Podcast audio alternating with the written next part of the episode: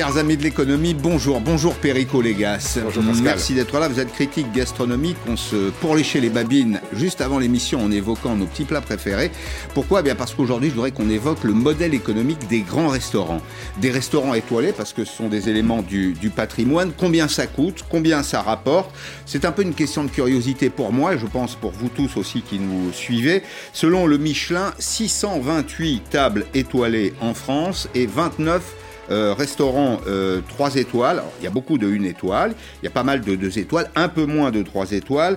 628 entreprises qui sont prestigieuses, qui rendent euh, une partie de notre patrimoine populaire auprès de tous ceux qui nous visitent chaque année, qui concourent aussi, j'allais le dire, au rayonnement de la France. Les grandes tables font également travailler des filières qui sont des filières d'excellence. C'est-à-dire qu'avant d'arriver euh, dans la cuisine, eh bien, ce sont des productions, ce sont des producteurs, un petit peu partout sur le, sur le Je voudrais savoir d'abord, euh, euh, parce que ces, ces, restaurants ont été terriblement touchés, affectés euh, par les mesures de couvre-feu d'abord, et puis depuis le 28 novembre par la fermeture administrative. Je voudrais savoir si, dans vos contacts, vous avez des indications plutôt rassurantes ou plutôt alarmistes. Survivront-ils? J'ai les deux extrêmes. J'ai des restaurateurs qui ont pu faire face, qui avaient de la trésorerie, qui ont su s'organiser avec des équipes motivées, qui ont su faire face. Il y en avait d'autres qui étaient un peu au bout du rouleau, éprouvés par une conjoncture économique qui faisait suite à des troubles sociaux, les gilets jaunes, les grèves, mmh. et même une petite récession dans l'activité de la restauration, puisque le budget de dépenses familiales moyen a prélevé sur la partie alimentaire, mmh. restauration, pour pouvoir s'acheter, je dis toujours, la Rolex de, de M. Seguela, vous voyez, et c'est là-dessus qu'on pioche. Donc c'est vrai qu'il y avait un, un engouement un petit peu moins fort. Par contre, on avait une clientèle étrangère qui apportait beaucoup. Alors les, les, les étoilés Michelin, les, les restaurateurs de, de prestige, euh, qui travaillaient beaucoup avec l'étranger, et ils sont nombreux, et plus c'est cher, plus ils comptaient sur euh, les devises venues de Chine, des États-Unis ou de Russie mmh. ou d'ailleurs, ceux-là sont plus frappés que d'autres. Alors il y a ceux qui, euh, parce qu'ils ont toujours eu la la pêche et la ferveur ont su, ont su se repositionner. Parce qu'il y a eu des, il y a, il y a une, y compris une charge psychologique auprès de ces, ces grands cuisiniers qui sont souvent des artistes. Bien sûr, mais bon, alors c'est cela. Il faut pas être artiste, il faut aussi être euh, homme d'affaires. Et oui, aujourd'hui, le vrai restaurateur, c'est pas, c'est pas un financier, mais c'est un homme d'affaires qui sait gérer les ratios. C'est très important de Mm. savoir mmh. combien coûte le contenu d'assiette, est entouré d'une équipe, et, et, ensuite, évidemment, la magie, c'est d'avoir le, le savoir-faire. Mmh. Euh, alors, le problème, c'est que euh, il faut je, je, cite Alain Ducasse, par rapport aux aides de l'État, il préfère avoir des subventions pour faire travailler son équipe, ouais. contourner, mmh. continuer à tourner la machine. C'est très important mmh. d'avoir cette continuité, cette dynamique. Il ne faut pas l'interrompre, même si le plat emporté est dérisoire en termes de revenus. Ça colmate un tout petit peu les brèches. Mmh. Mais c'est important de ne pas perdre la main que de ceux qui ont dit, ben, puisque j'ai des subventions de l'État, j'arrête et je mets, la, je, mets la, je mets, la, machine en panne. Ça, c'est bon, catastrophique. Ça ne leur ressemble pas. Enfin, de façon générale, c'est pas l'image. C'est pas a. leur style. Non, c'est pas leur genre. Que, quelle est la structure de, de, des coûts de production? Qu'est-ce qui coûte cher dans un, dans un grand restaurant? Les charges. Les charges. Le, le, le, la, vous voulez dire les charges de euh, sociales. La, la main d'œuvre. La gloire de la cuisine française, au-delà du savoir, de la tradition et des produits merveilleux, c'est la qualité du service. La qualité du service, c'est avoir des effectifs et du personnel en nombre suffisant pour pouvoir assurer un service de qualité.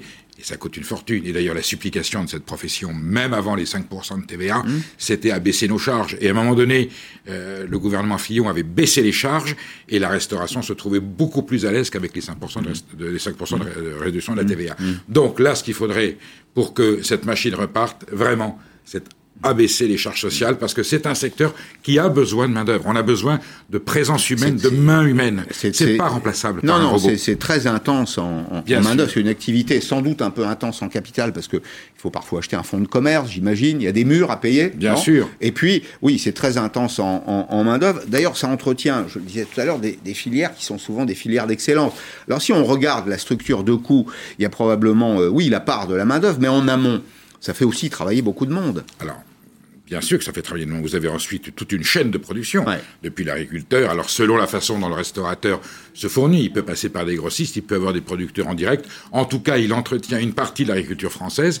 Et nombre de grands restaurateurs ont sauvé des exploitations agricoles en les faisant travailler et en se, en se fournissant exclusivement chez elles. Mmh. Là, évidemment, si ces maisons devaient avoir une, une baisse d'activité ou carrément une fermeture, l'impact, comme dans toute activité industrielle, serait peut-être évidemment catastrophique. Je n'ai pas parfaitement en tête la géographie des étoilés en France, mais je, sais un peu par intuition qu'il euh, y en a un petit peu partout sur le, sur le territoire. Ça s'est déployé. Alors, ça s'est déployé. Et donc, c'est aussi une activité qui est euh, très diffusée sur le territoire national. Elle est, pas, elle est très concentrée ou on, en trouve partout. Non. On a quand même l'ancien axe PLM, Paris-Lyon-Méditerranée, avec lequel, dans les années 30, le Michelin faisait sa, sa corte, on ne va pas les citer. L'Alsace, très bien installée également. Ce sont forcément des régions où vous avez une certaine aisance financière sur place, car il faut que le bassin de population puisse et les moyens de se payer, et quand même des régions touristiques où l'étranger a envie d'aller. Mais aujourd'hui, comme la France est belle partout et qu'on a eu des initiatives, ça s'est un peu démocratisé et ça s'est mieux réparti mmh. sur le territoire national mmh. qu'à un moment donné où c'était concentré uniquement dans certains secteurs. Il y a un pays qui nous ressemble de ce point de vue, un pays dans lequel il y a ces entreprises un peu prestigieuses,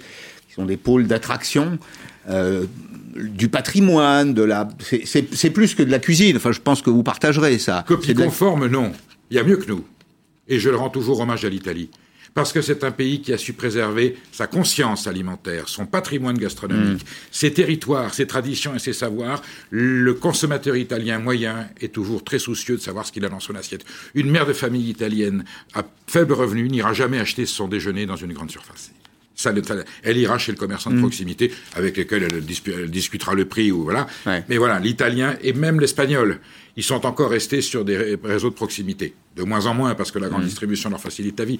La France est le pays où justement le réflexe alimentaire est le plus basé sur la grande distribution. Est-ce que nous avons une conscience euh, citoyenne collective de ce que représente la restauration et à travers la restauration ce que nous consommons, le carburant, le carburant que nous avalons. Elle est énorme. Alors il y a ceux qui en sont conscients et qui savent pourquoi, d'autres qui le savent sans savoir pourquoi. Hmm. C'est peut-être ceux-là qui décrochent le plus facilement. Mais l'immense majorité des Français ne se soucient pas de ça. C'est d'avoir un budget et de pouvoir manger correctement. Et c'est un enjeu politique, social, économique et sanitaire énorme. Mais il y a de plus en plus de consommateurs français, au-delà de l'action d'aller au restaurant, qui est aujourd'hui consciente de l'enjeu. Ce qu'on met dans notre assiette détermine le monde de demain, notre santé, notre économie, le bien-être, euh, le bonheur que l'on a de partager. Et ça, c'est un élément culturel, surtout en période de confinement, où on a eu l'occasion, à toute chose malheur et bon, Pascal, de se retrouver entre soi. Il y a des gens mmh. qui prennent conscience de réalité dont ils n'auraient pas mmh. prise euh, précédemment. Une question sur les, les étoilés, la gastronomie. Est-ce que les prix sont sincères Les prix payés par le consommateur? Alors, l'étoilé ne gagne pas sa vie si vous voulez, il gagne sa vie quand il a un hôtel, quand il a une, activité annexe. Combien de grands chefs ont fait des produits sous-traités, des soupes ou des plats cuisinés? Ou alors ils appartiennent à un, grand groupe financier dans un palace. Voilà. Ceux qui vraiment sont installés sont souvent ceux qui sont à la troisième génération, donc il n'y a pas d'investissement à assurer, ils sont propriétaires des murs. Cela s'en tire un peu mieux. C'est pas un endroit où on fait fortune. On l'a fait autrefois. Mmh. Il y avait du black, parce que la facturation était différente. voilà. Aujourd'hui, aujourd'hui, non. On ne peut pas les soupçonner. Ils sont installés, ils vivent bien. Mais c'est pas un endroit où on fait fortune. Sur un repas à 100, 120, 150 euros, qui est un repas de, de grande gastronomie, on ne gagne rien? On gagne 20 euros. 20 à 25 C'est ridiculement faible. Et c'est énorme pour eux. Ça suffit. Mais si on fait le cumul, il faut payer la matière première qui est très chère. On a parlé tout à l'heure mmh. du personnel et des charges, l'entretien de la maison. En plus, si on veut rester médiatiquement un jour, faut refaire le décor, faut réinvestir en permanence. Sans ça, vous êtes vite dépassé par un concurrent. Donc euh, voilà, la marge, non, la marge n'est pas. Elle l'a été. Mais... Et ensuite, il se Ça a eu payé. Ça a eu beaucoup payé. Ça a eu beaucoup payé. C'est peut-être pour ça d'ailleurs qu'il y en a un peu moins. Alors 2020, année euh, d'épouvante hein, pour les restaurants, pour la gastronomie française, euh, y compris d'ailleurs euh, pour, les, pour les très grands. Les, les, restaurants sont fermés depuis le 28 octobre, après une séquence de couvre-feu une séquence de couvre-feu qui notamment euh, les a pénalisés parce qu'il n'y avait pas ou peu de services du soir. Euh, ces grandes tables proposent elles aussi une euh, série de plats à emporter aujourd'hui. Alors je ne sais pas si c'est l'intégralité de la carte, j'imagine que c'est plutôt réduit. C'est le cas notamment, on va le découvrir ensemble, de Christopher Coutenceau qui est à La Rochelle, que vous connaissez, et où Didier Pireski s'est rendu. Bonsoir. Bonsoir monsieur. Depuis des années, elle domine le marché de la livraison. Mais si vous êtes fatigué de la pizza, vous pouvez faire un autre choix, radicalement différent. Donc le premier menu, donc euh, au choix. Donc vous avez le, sashimi de, de macro, pickles d'oignon. Ici le lieu jaune confit à l'huile d'olive, déclinaison sur le chou-fleur. Et en dessert, vous avez un chou euh, chocolat praliné et cacahuète. Le tout pour 35 euros. C'est plus cher qu'une pizza, Mais Christopher Coutenceau est un chef 3 étoiles. Il n'y en a que 29 en France. Tu mets les couverts sur tout Pour ce prix, vous n'aurez ni caviar ni langouste, mais des produits de première qualité, comme ce lieu jaune acheté le matin même à la criée de La Rochelle. Ce jour-là, 70 menus sortent des cuisines, chiffre d'affaires 2500 euros, 10 fois moins qu'un jour d'ouverture classique. Financièrement, ce n'est pas viable, mais pour le chef, c'est la possibilité de faire tourner ses 40 cuisiniers. Tous les 5 jours, je fais venir 6-7 cuisiniers. Donc, euh, ce qui leur complète aussi un petit peu leur, euh, salaire euh, en heures supplémentaires, en plus du chômage partiel. Et que tout le monde puisse participer aussi pour, bah, comme un sportif, hein, continuer à s'entraîner, garder la main. La France compte 628 tables étoilées. Selon le guide Michelin, moins d'une cinquantaine feraient de la vente à emporter, avec des écarts de prix plutôt salés. De 30 euros le menu jusqu'à 150 euros pour ce deux étoiles parisien. Dans cet autre restaurant, il n'y avait pas de plat emporté lors du premier confinement. Cette fois, le chef s'y est mis 5 jours par semaine. Si je le fais, c'est parce que je veux le faire bien, je veux le faire avec plaisir et je veux que le client euh, se fasse plaisir quand ça arrive. Est-ce que tu as encore du citron caviar? Face à l'incertitude d'une réouverture prochaine, le chef envisage de proposer des menus pour les fêtes. Ça ne permettra pas d'équilibrer les comptes, mais cela fera plaisir à ses clients. Ils pourront s'offrir un Noël gastronomique sans trop dépenser. Bien, Perico, c'est formidable de conserver le contact avec les clients. Ils ont découvert l'activité traiteur. La question est, Pascal, est-ce qu'ils pourront s'en passer une fois que les choses seront rétablies? Parce qu'il y a des gens qui ah. n'étaient jamais allés au restaurant qui sont allés goûter leur cuisine. Mm. Est-ce qu'on va priver ces gens qui ne pouvaient pas payer 100 euros d'addition, mais qui peuvent se payer un plat à 35 Est-ce qu'on pourrait leur dire maintenant c'est terminé? Mm. C'est une question philosophique, économique. Chez, chez Coutenceau, c'est 35 pour un, pour un dîner complet. Pour un dîner complet. Pour un, déjeuner complet. Honnêtement, Coutenceau euh, étoilé, 35 euros, c'est pas le bout du monde mais même les plus grands à Paris et ailleurs, même sur les étoiles, on n'est pas, on n'est pas très loin de cette somme-là. De toutes les mhm. manières, pour emporter, on peut pas faire plus. Mhm. Ça, ne marcherait pas, sauf peut-être pour les menus de fin d'année. Mais il y a des gens qui se sont habitués à ça et qui vont. Mais alors, précisément, vos chefs là, ceux avec qui vous êtes en contact, euh, ils ont compris ces nouveaux usages? Bien sûr qu'ils les ont compris, mais ils ne sont que dans la continuité de leur démarche que donner de, de partager la convivialité. Or, eux ont dit, nous, on va pas arrêter, on va pas mettre la clé sous la porte, faut continuer, même si en termes économiques, la rentabilité est dérisoire, mais ça fait tourner la machine. Et surtout, ils ont créé une nouvelle clientèle. Une clientèle qui ah, ça élargit le marché, ça. Énormément. Bien sûr. C'est un des avantages parmi les catastrophes. Il, y a quelques, il y a quelques bons points. Perico, les gars, qui va survivre? Qui sont euh, les restaurateurs, là, les grands notamment, qui vont survivre à la crise que nous traversons? Quelle euh, qualité faut-il avoir pour s'en sortir? Ceux dont l'éthique sera la plus irréprochable, ceux qui feront preuve de respect de la traçabilité, la qualité du produit, l'origine, l'aspect nutritionnel, bien entendu. J'allais dire la sincérité et la passion. Ça se verra tout de suite et ces gens-là continueront toujours à avoir, à avoir du monde. Ceux qui ont fait de la restauration pour faire de l'affaire, aujourd'hui, vous savez, Pascal, on va à métro, on ouvre un restaurant sans cuisine, on va à métro, on sert un repas du l'apéritif à l'apéritif de très bonne qualité. Mais on peut ne plus faire de cuisine en France, c'est ça le drame. Ceux qui survivront, ce sont les, vrais cuisiniers. Les autres existeront toujours, mais ceux-là au moins auront tiré leur marron du feu parce qu'il y aura une reconnaissance pour le courage et le mérite. Et là-dessus, les Français sont des gens sensibles. Avant de regarder autre chose, est-ce qu'il y a encore de l'inventivité chez nos chefs? Alors, qu'est-ce qu'on appelle l'inventivité La capacité à produire de nouveaux goûts, associer euh, de nouveaux ingrédients. Est-ce que c'est un métier qui dort ou c'est un métier qui... C'est pas ça la cuisine française. La cuisine française, c'est la pérennité des savoirs et des traditions avec des codes très précis. Il y aura toujours des inventeurs et des avant-gardistes dont on a mm. besoin, mais l'image et l'identité de la cuisine française, c'est la pérennité mm. de, valeurs anciennes. Ben, écoutez, l'image de la France, c'est aussi ce que je voulais vous montrer, c'est ces magasins paysans. J'ai reçu aujourd'hui sur Twitter un, message de François Arnoux, c'est un agriculteur. C'est un agriculteur qui est en Vendée et bah, il communique beaucoup avec son public, euh, il adresse des vidéos très régulièrement. Alors il est dans ses champs, mais il est aussi là aujourd'hui dans un, dans un magasin de proximité en Vendée. Pourquoi je vous montre ça? Parce qu'on arrive à, Noël, où des agriculteurs viennent vendre directement leur production. Vous avez de la volaille, vous avez de la voguette, de la, de la moguette. Mogette. Mogette. La mogette, c'est le petit haricot, c'est le petit haricot blanc de Vendée. voilà, du lait, du fromage, de la charcuterie. François Arnoux, tel qu'en lui-même. Bonjour tout le monde. Donc eh bien aujourd'hui je ne suis pas dans les champs, je suis euh, dans, un dans un magasin de producteurs qui a été créé il y a un an maintenant, où il y a une quarantaine de producteurs qui euh, apportent leurs produits. Donc évidemment, eh bien, on a tout ce qui est produits frais, fruits, bio, pas bio, il y a de tout. N'hésitez pas, Noël, c'est tous les jours avec nous, les producteurs agricoles Donc à bientôt, bye bye. Voilà, je trouve que c'est très sympathique. C'est l'avenir. Mais ils oui. prennent des parts de marché à la grande distribution. Il y a Ouais. des gens qui laissent tomber la grande surface pour aller là. Et ils font travailler nos paysans, nos artisans. À la rigueur, si cette crise de confinement peut permettre de développer ce genre d'activité, ça sera, ça sera une bonne nouvelle. Alors la période des fêtes, euh, eh bien, euh, nous permet de mesurer combien notre notre alimentation est importante, combien aussi la gastronomie présente un caractère social. Je suis jamais rentré dans Plus un restaurant, Plus dans, que un, dans un restaurant gastronomique seul. J'y vais avec euh, d'autres, etc. C'est l'occasion de se rencontrer. C'est plus que jamais un élément du patrimoine en cette période de, de crise.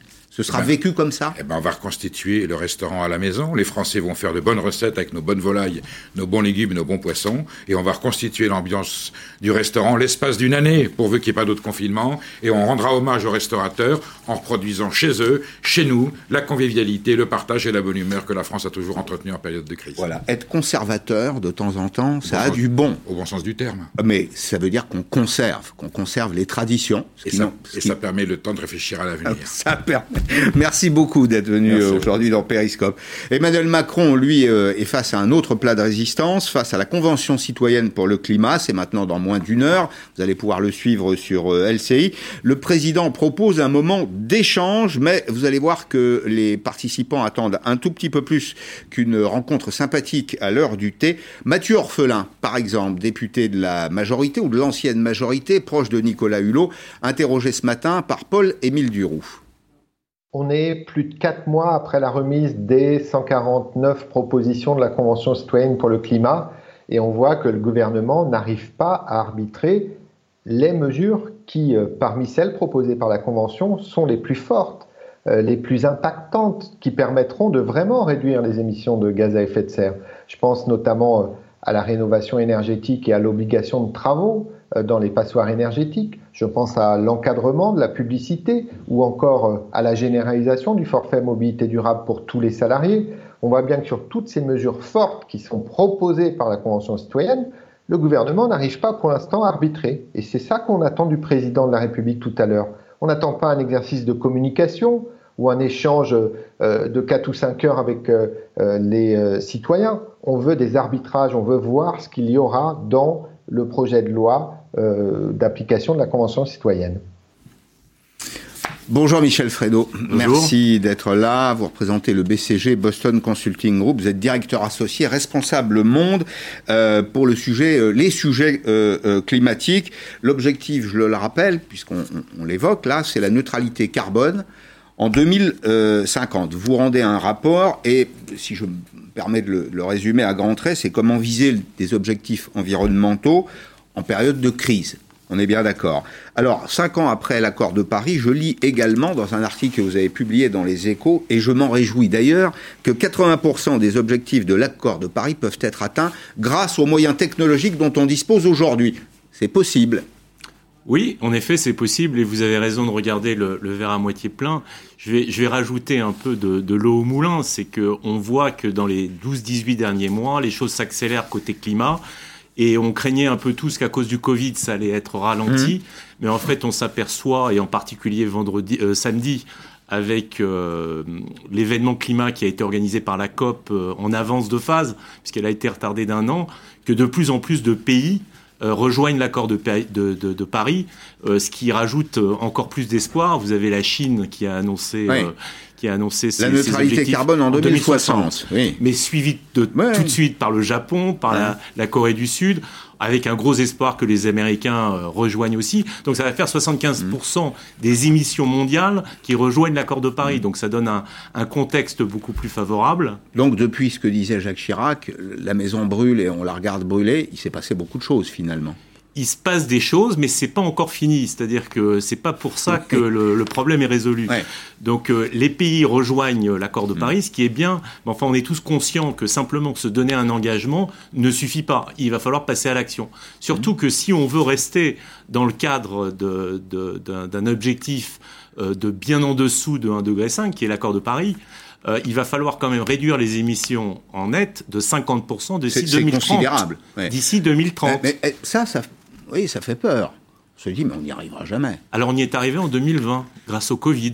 qui, pour la première année, Ouais. a- on a réussi à baisser les émissions de l'ordre de 5-6%. Mm. Et là, il va falloir baisser de 5-6% tous les ans pendant les dix prochaines années. Bon, il Donc- faudrait pas qu'il y ait une, euh, il faudrait pas qu'il y ait un Covid tous les ans, quand même. Non. Il faudrait trouver, faudrait trouver d'autres moyens. Alors précisément, je voulais, je voulais vous montrer ces, ces trois euh, tableaux euh, euh, sur ce qui a été suggéré par la Convention citoyenne. Il y a des points qui ont déjà été rejetés par le président de la République, d'autres qui sont en négociation, d'autres qui sont acceptés. Donc les points qui, pour le moment, euh, ont été rejetés, le niet, si vous voulez, d'Emmanuel Macron, c'est par exemple les 110 km heure sur autoroute, la taxation des dividendes et la modification du préambule de la Constitution. L'idée, c'était euh, d'introduire euh, la dimension environnementale dans ce, préambule.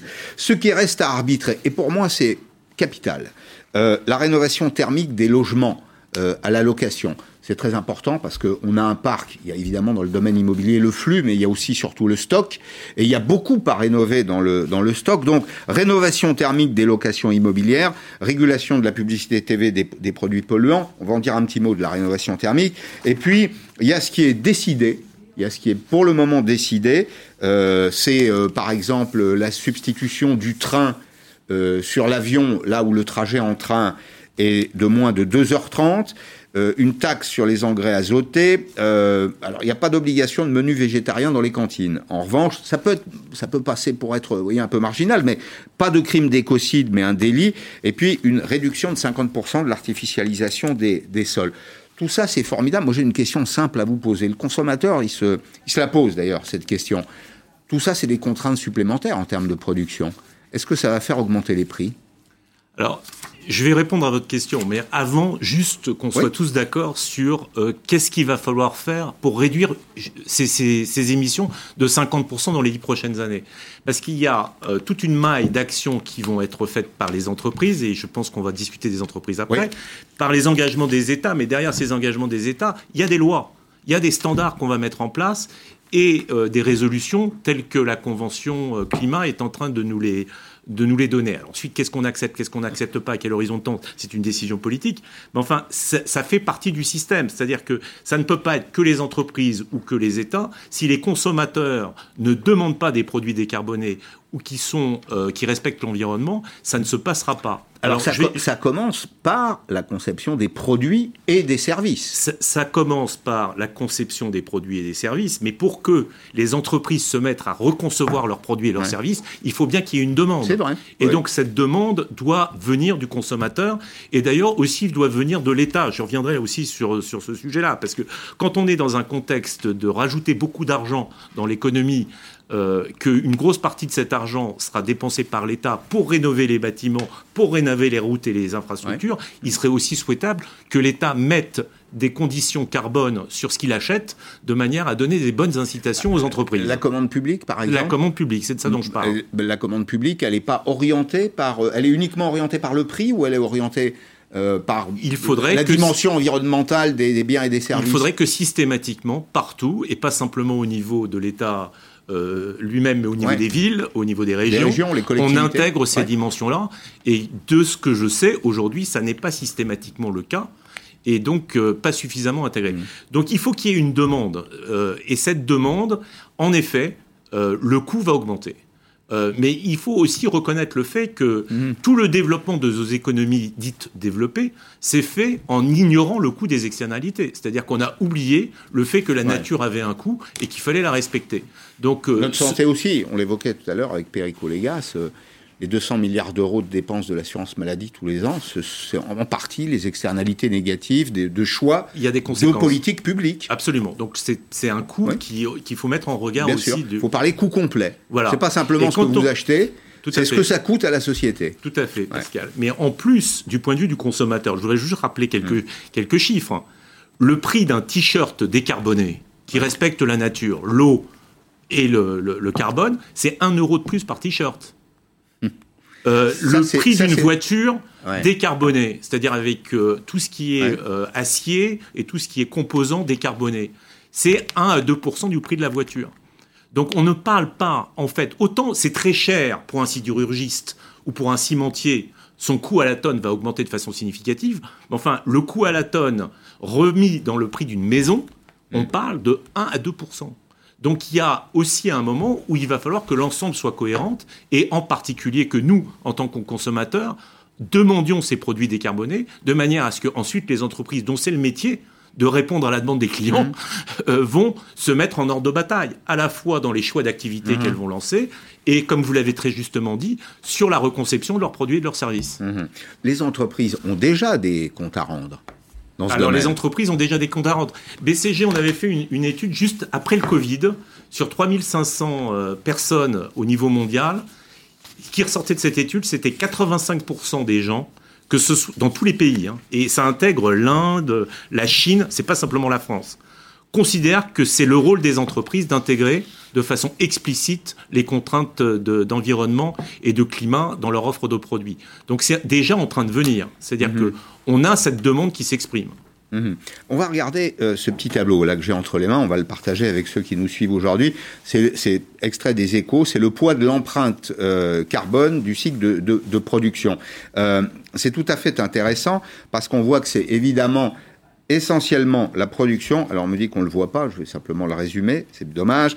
Euh, c'est la production évidemment qui à elle seule émet, consomme euh, de l'énergie, émet beaucoup de, de CO2.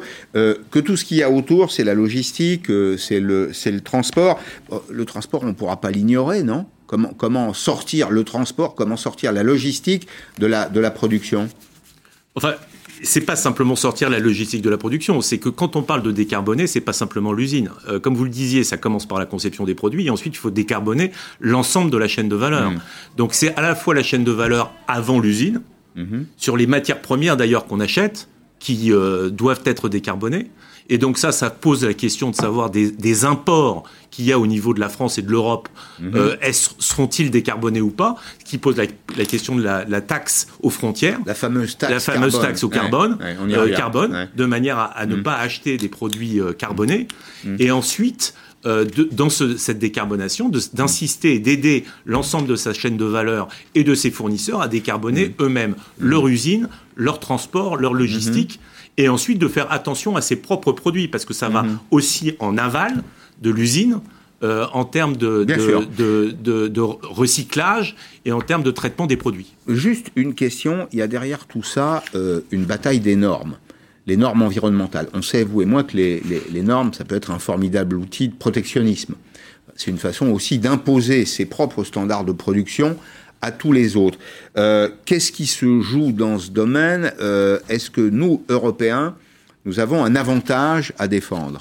Alors aujourd'hui, si je regarde ce qui se passe au niveau euh, des positions des différents pays, pour une fois, l'Europe est en avance.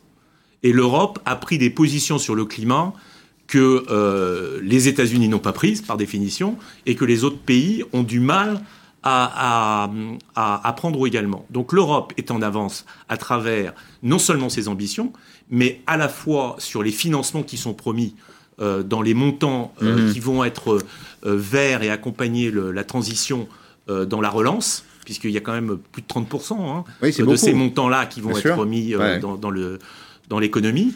Et la taxonomie qui définit Mhm. ce qui est vert, pas vert. Et donc l'Europe a commencé déjà à travailler sur cet aspect de régulation et de standards. Et je pense que c'est. Ça un veut point dire que les, fondamental. pro- les produits qui seront fabriqués en Chine, aux États-Unis ou ailleurs, pour rentrer chez nous, devront répondre à, à ces standards. normes. Exactement. Et ça, c'est peut-être l'outil de la contrainte le plus efficace. Et parce que, du coup, l'Europe sera en avance. Et du coup, les entreprises européennes, et j'espère les entreprises françaises, vont pouvoir construire un portefeuille d'activités et des produits en avance sur les autres, de manière à intégrer ces contraintes-là et à développer un avantage concurrentiel sur leur capacité à le faire avec un coût qui soit raisonnable pour le client, et ensuite à exporter. Et donc, oui, j'en venais là, avec une capacité à vendre, enfin, à casser cette espèce de malédiction du commerce extérieur français, c'est-à-dire à vendre un produit français dans lequel il y a une vraie différence plébiscitée par le, par le consommateur. Attirer les investissements de l'étranger pour que les gens viennent produire Faire en venir France. les capitaux, absolument. Parce que Ouais. ils seront, les entreprises sauront que, que leurs produits seront euh, aux normes. Bah ça, c'est une vraie bonne nouvelle.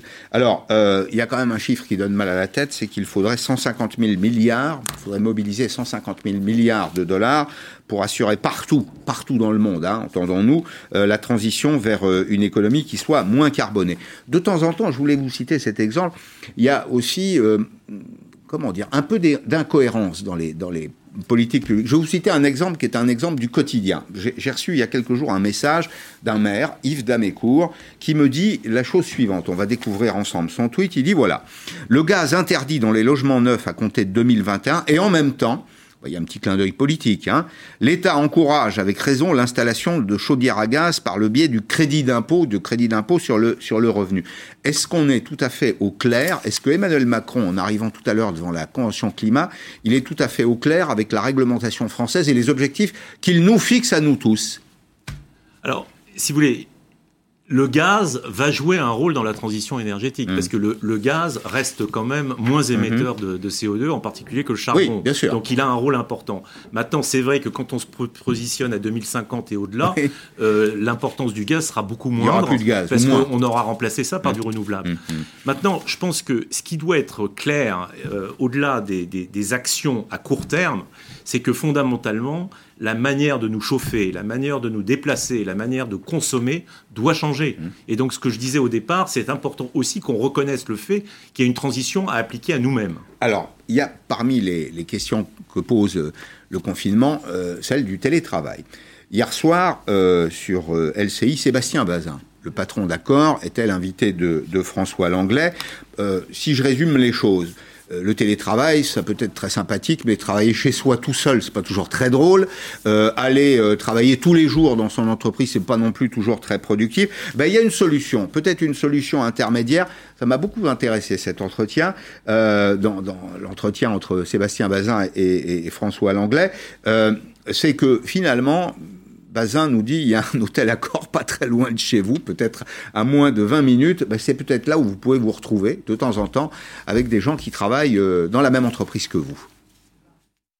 Le télétravail qui a bien fonctionné est une formidable manne d'activité pour nous qu'on est capable d'offrir à des centaines de milliers, voire des millions d'employés dans tous les grands groupes, petits et grands, eh bien, la capacité de ne pas retourner au siège, d'aller dans un hôtel du groupe Accor qui est souvent à 20 minutes de chez eux à vélo, en voiture, d'aller retrouver des gens qui habitent sur les mêmes adresses qu'eux dans la même société, et donc de recréer plein de grappes euh, de, pour les grandes sociétés, de se retrouver au sein d'un siège accord entre 8h du matin et 10h du soir. Et tout ça se mixe très très bien avec la clientèle qui viendra le soir. Ce qui me frappe, c'est qu'on est en train de vivre une, une période dans laquelle il y a beaucoup de contraintes extérieures. Ça nous oblige à changer les choses. Il y a des choses dans notre façon de faire qu'on avait déjà d'ailleurs euh, euh, engagées. Mais là, il y a une espèce d'accélération du temps dans tous les domaines. Est-ce que vous voyez ça, vous aussi? Ah ben ça, le futur est arrivé plus tôt qu'attendu. Oui, c'est le moins qu'on puisse dire. Maintenant, euh, sur les nouvelles manières de travailler, je pense que le Covid nous a démontré des choses qui étaient impossibles hmm. avant dans les entreprises. Donc euh, on s'est arrêté de voyager. Moi je vois ce qui s'est passé au niveau du Boston mm. Consulting Group et je peux vous assurer qu'on prend pas mal l'avion. On a arrêté du jour au lendemain. Et pourtant on a continué à travailler avec des clients, on a continué à avoir des réunions mm. internationales et ça a continué à fonctionner. Donc en fait la question que ça pose c'est la nouvelle norme. Qu'est-ce que ça va être? Comment on va reconstruire dans la relance euh, une manière de travailler et une manière de produire qui mm. s'inspire euh, de ce qu'on a de ce qu'on a trouvé comme nouvelle solution et qui ne retourne pas euh, dans les vieux réflexes d'avant. Hmm. Donc euh, je pense que toutes ces idées-là sont bonnes et que fondamentalement ce que ça dit, parce que là on parle des nouvelles façons de travailler, mais la transition énergétique, et c'est pour ça que moi je pense énormément au plus rapidement les entreprises se mettent dans cette optique de hmm. transformation, parce que c'est une transformation complète, de reconnaître le fait qu'on va travailler et on va produire et on va concevoir nos et on va commercialiser nos produits hmm. de façon fondamentalement différente. Donc c'est vraiment un problème d'innovation. Bon, merci beaucoup. Merci d'être venu dans Periscope, Michel Fredo, euh, représentant Monde des questions environnementales pour le Boston Consulting Group. Dans un petit instant, je vais vous parler d'un très beau parcours d'entrepreneur. On aime beaucoup dans Periscope raconter des, des histoires d'entrepreneurs. On va revenir à la cuisine, frichti. Vous voyez ce que c'est? Hein, Faire un petit frichti. Ben, vous allez voir que c'est parti d'une intuition. Euh, peut-être qu'il y a des chefs d'entreprise qui ont compris avant d'autres ce qui se passait et on va voir que ça crée de la valeur et que ça euh, entraîne également de, de nouveaux services, ça produit de nouveaux services et donc de nouveaux métiers. À tout de suite.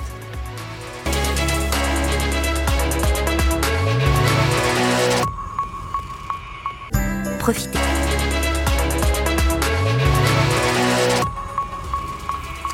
Deuxième partie de Périscope. Bonjour Julie Bijaoui, merci d'être là. Euh, vous êtes la cofondatrice d'une entreprise qui s'appelle Frichti. Frichti, tout le monde voit à peu près de quoi il, s'agit. On va se faire un petit Frichti. Hein, c'est une vieille euh, expression de la langue française. À travers vous, c'est une histoire d'entrepreneur, d'entrepreneuse, avec sans doute de bonnes intuitions. Enfin, tout ce qui fait finalement euh, la recette d'une entreprise qui marche, de bonnes intuitions, de la curiosité J'imagine que vous êtes interrogé pour savoir comment se comportaient les, consommateurs. Une structure de production, une structure de distribution euh, adaptée. Vous faites de la cuisine et vous la livrez, c'est ça, aux particuliers et dans les entreprises. Absolument. Euh, donc on propose un service pour euh, aider les gens à bien manger tous les jours. Les Parisiens pour le moment exclusivement. À la fois en entreprise, donc on cuisine des plats par des chefs tous les matins à partir de produits frais, sans aucun conservateur, et on les livre aux salariés jusqu'à leur, jusqu'à leur bureau pour qu'ils puissent bien manger tous les jours. Voilà, on réinvente un peu le principe de cantine d'entreprise. Ça, ça, ça, a commencé comment ça? Vous vous êtes dit, tiens, oui, les cantines, c'est pas toujours parfait, aller au restaurant tous les jours, ça marche pas. Enfin, vous avez, comment vous avez identifié le besoin? Ça a commencé effectivement en partant d'un besoin euh, personnel avec mon associé. On travaillait beaucoup et on n'arrivait pas à se nourrir correctement. Que ce soit le midi où on n'avait rien aux, alentours, pas de cantine d'entreprise euh, qui nous permettait de bien manger. Et puis le soir, on, voulait bien manger, acheter des bons produits, des produits frais, mais on n'avait pas le temps de faire le marché. Dès qu'on achetait des choses, on, on jetait euh, le tiers de notre frigidaire toutes les semaines. Et donc on s'est dit, bah, comment nous, nous qui venons des métiers de l'e-commerce, du digital, de la technologie, mhm. comment on invente euh, un modèle euh, plus vertueux où on met la technologie au service d'aider les gens à bien manger. Bah, votre histoire, elle dit aussi que souvent, ce qu'on appelle la, disruption, elle vient de l'extérieur du métier. Il y a un métier qui est celui de la cuisine, faire manger, livrer. Vous n'êtes pas de ce métier-là. Vous venez, parce que oui, c'est une application en réalité. C'est une application après qui a internalisé toute la chaîne de valeur. Donc c'est nous qui sourçons les produits, qui les cuisinons, qui les distribuons. Donc on fait beaucoup de métiers nous-mêmes. Par contre, effectivement, les cofondateurs ne sont pas eux-mêmes mmh. du métier. Sont des on est des passionnés de, bonne bouffe. On mmh. n'est pas du métier initialement de la restauration. Et je pense qu'effectivement, vous, vous le dites très bien, euh, cette naïveté avec laquelle on a approché ce marché nous a permis de casser des codes et de faire, parler de curiosité. Oui, oui, non, mais alors naïveté, oui, c'est un mmh. mot peut-être trop péjoratif, mmh. mais effectivement, cette, euh, cette, moi j'ai une citation que j'aime beaucoup, c'est ils, ne savaient pas que c'était impossible, alors ils l'ont fait. Ils l'ont fait. Si on n'a pas d'a mmh. priori sur quelque chose, euh, bah forcément on se peut casser des codes. Alors, bah, euh, au, grand malheur de tous ceux qui nous suivent en dehors de Paris, vous, n'êtes pas en dehors de Paris, pas pour le moment. Pas pour le moment. Vous êtes, vous êtes à l'intérieur de Paris. On a vu les quelques chiffres qui sont significatifs là. C'était 20 000 repas livrés par semaine avant la période du confinement. 350 euh, employés, donc ça fait une PME qui commence à se, respecter, un chiffre d'affaires de presque 5 millions d'euros. Qu'est-ce qui s'est passé pendant le confinement? Est-ce que vous avez euh, changé vos habitudes? Est-ce que la demande euh, s'est réorientée? Alors oui, je, précise sur les chiffres, ils sont pas tout à fait exacts, mais on communique très peu sur nos chiffres. Donc effectivement, on sert... C'est ce qu'on a trouvé, c'est les derniers qu'on ait trouvés. Les 350 salariés, c'est exact. Vous faites sans doute beaucoup plus de chiffre d'affaires que ça. Oui, exactement. Hein euh, donc effectivement, le, confinement, ce que ça a changé, c'est que bah, les gens ont déserté les entreprises. Nous, plus de 70% de notre chiffre d'affaires se faisait sur le lieu de travail. En revanche, on a un deuxième point de notre activité qui, lui, a explosé, euh, qui est la partie Frishti Market, donc qui permet de faire ses courses de très bons produits euh, en direct producteur, avec euh, donc on a soit, enfin des produits voilà sans conservateur qu'on a soigneusement sélectionnés. Et donc il a encore vient aider le client chez lui à bien manger. On inspire aussi avec des idées recettes, etc. Mmh. Une nouvelle manière, on va dire, de faire ses courses. En fait, vous ne vendez pas que des biens, vous vendez un service. Exactement. C'est ça, c'est l'économie du service, c'est ça en réalité. C'est intégrer du service autour de quelque chose qui est très banal. Alors c'est un banal qu'on apprécie beaucoup parce que on, petit déjeune, on déjeune et on dîne, ça fait trois fois par jour quand même. Euh, mais c'est les services qui vont autour. Exactement. C'est ça qui est génial avec le marché de l'alimentation quand vous commencez à essayer de vous y attaquer, c'est que ça concerne tout le monde trois fois par jour. Par contre, il a d'autres contraintes. Euh, il y a des mmh. produits périssables, mmh. donc il faut beaucoup de technologie pour, euh, pour réussir à gérer ces produits ultra frais. On livre très vite, on livre en 20 minutes à Paris, donc pareil, ça rajoute une contrainte supplémentaire. Et donc voilà, tout le modèle Frishti, c'est de proposer un service qui permet de combiner les bons produits, le bon, euh, donc la qualité avec euh, la praticité et le tout à un prix qui soit abordable, à un prix qui soit du quotidien, parce que tout ce qu'on fait, on aurait pu le faire si ça coûtait 100 euh, euros de se faire livrer, ça n'avait aucun intérêt. Le prix, le ticket moyen, qu'est-ce que c'est? Le ticket moyen, c'est à peu près une vingtaine d'euros. La livraison coûte 1,50 euros. Euh, les, les plats commencent à 6,90 euros, les desserts à 1,20 euros. Enfin voilà, c'est Mm. vraiment des prix qui, qui Mm. se volent du quotidien, surtout par rapport à la, la qualité euh, des produits que l'on met euh, dans vos assiettes. L'ADN de l'entrepreneur a toujours coulé dans vos veines ou pas? Oui, absolument. Moi, Mm. mes parents sont entrepreneurs et même en, en faisant mes études, je savais que, que j'avais envie de d'avoir un jour ma propre parcours affaire. Quel est votre parcours d'études À mes parcours d'études, j'ai fait HEC et j'ai fait la majeure Mm. entrepreneur, donc comme quoi je, je le savais. Et puis Mhm. ensuite, j'ai rencontré mon associé dans sa première boîte, euh, qui était une boîte d'e-commerce de produits de beauté. Euh, donc voilà, déjà, euh, déjà dans une expérience très entrepreneuriale. Et puis au bout de trois ans, on s'est dit, allez hop, on part, On y fait va. notre aventure ensemble. on franchit le pas. Alors, il y en a qui euh, s'engagent dans des, des entreprises personnelles. Il y a L'esprit de euh, l'entreprise est partout. Euh, je vais vous montrer, et on va partager ensemble ce, ce reportage. C'est très lié à votre activité. Le dernier kilomètre à deux roues, ça vous dit, euh, ça vous dit quelque chose, n'est-ce pas oui. Euh, Voilà encore précisément de nouveaux usages. La livraison à domicile, des courses, des fleurs, des pizzas, j'en passe et des, et des meilleurs. Pas seulement à Paris, pas seulement dans les grandes villes. Euh, Jean-Pierre, retraité de la SNCF, euh, a lancé sa petite affaire à Rochefort. Rochefort-sur-Mer, vous voyez où ça se trouve? Pas du tout, mais je. Charente-Maritime. D'accord. C'est une jolie petite ville. Et vous allez voir que l'entreprise de Jean-Pierre ne connaît pas la crise, comme l'a constaté Elena Despaturo. Ce retraité de la SNCF, amateur de triathlon, s'est lancé dans la livraison à domicile en juillet dernier. Un coup de pédale utile pour les commerçants du quartier. Bonjour Jean-Pierre. Même après le déconfinement, Christelle la fleuriste continuera de faire appel à lui. On l'appelle et dans la minute euh, qui suit, il peut être disponible et ça peut être 5-6 livraisons par jour. À Rochefort, il est l'un des seuls à proposer des livraisons à domicile. C'est votre anniversaire. Merci beaucoup. Des fleurs, du pain ou des packs d'eau pour des particuliers. Une fois par semaine, Bonjour Annick. il fait les courses pour Annick qui ne peut plus se déplacer. Super. Donc t'as mis la facture dedans. Oui, j'ai mis la facture dedans. Merci Hein bien, et puis euh, bonne continuation. Ces livraisons lui rapportent en moyenne 800 euros par mois. De quoi compléter sa retraite et payer les études de son fils. Je veux pas que, que le côté matériel pour lui soit, soit un frein. Je suis là pour l'aider à vivre son rêve, voilà. Il parcourt environ 40 km à vélo, de jour comme de nuit. Certains soirs, à partir de 18h, il livre même des pizzas. Il n'y a pas de, de travail déshonorant, il n'y a pas de petites tâches. Il faut simplement le faire avec passion et, ça, et, on, et- et on rend, on rend son activité belle. Avec son statut d'auto-entrepreneur, Jean-Pierre a des horaires flexibles. Certains soirs, il peut livrer jusqu'à 20 pizzas. J'espère que ça va durer longtemps. hein. Je ne me suis pas fixé de limite. La limite, ce sera peut-être les mollets, mais j'ai toujours envie.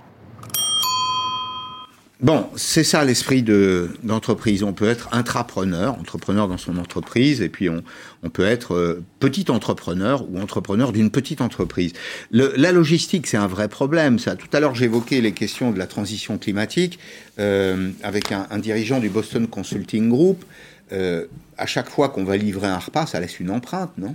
Alors nous, notre flotte est complètement décarbonée. On ne livre qu'en vélo et en scooter électrique.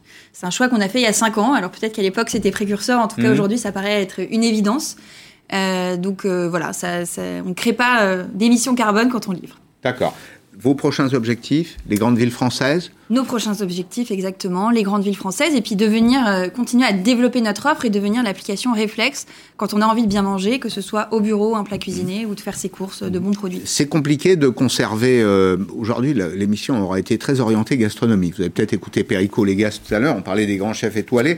Euh, c'est compliqué pour vous de maintenir un niveau de qualité euh, standard? Euh, C'était une de nos craintes avant de se lancer, parce qu'effectivement, on cuisine des milliers et des milliers de repas par jour. Le risque, c'est la dégradation. Et le risque était la dégradation. Ouais. Donc il y a plusieurs recettes pour ça. Euh, un, c'est ne jamais transiger sur la qualité des matières premières. Mhm. On pourrait se dire pour euh, gagner de la marge, on va, et nous on ne l'a jamais fait parce que Ouais. Il n'y a pas un bon plat sans une bonne matière première. Et la deuxième chose, c'est qu'on a des processus, process qualité extrêmement stricts. On goûte, par exemple, pendant 2 à 3 heures par jour, tout ce qui va être mis en vente sur le site le jour même. C'est pas vous qui faites ça. C'est pas moi, c'est une Hein équipe, l'équipe de équipe, recherche et développement, ouais, celle qui ouais. conçoit les recettes et qui goûte après Mm. euh, le travail des équipes de production chaque jour. Et voilà, c'est un investissement, mais qui est mille fois récompensé par le fait que nos clients ne sont jamais déçus par la qualité. Croissance à deux chiffres? Oui ou non Oui, oui, croissance à deux chiffres Bravo. et surtout, euh, effectivement, en ce moment, euh, vous l'avez dit, l'essor de la livraison, le- la volonté des gens de, bi- de bien manger, de mieux manger, surtout avec, euh, avec la crise sanitaire qu'on est en train de vivre. Merci, merci beaucoup Julie Merci Bijaoui, Frichti. Je vous donne rendez-vous demain. Demain, ce sera une émission un peu particulière. Vous n'avez peut-être pas compté, moi oui, c'est la 500e demain de, de Périscope, petite bougie. Dans un instant, euh, Arlette Chabot et puis euh, Emmanuel Macron qui est euh, face aux citoyens de la Convention climat. À demain et bonne soirée.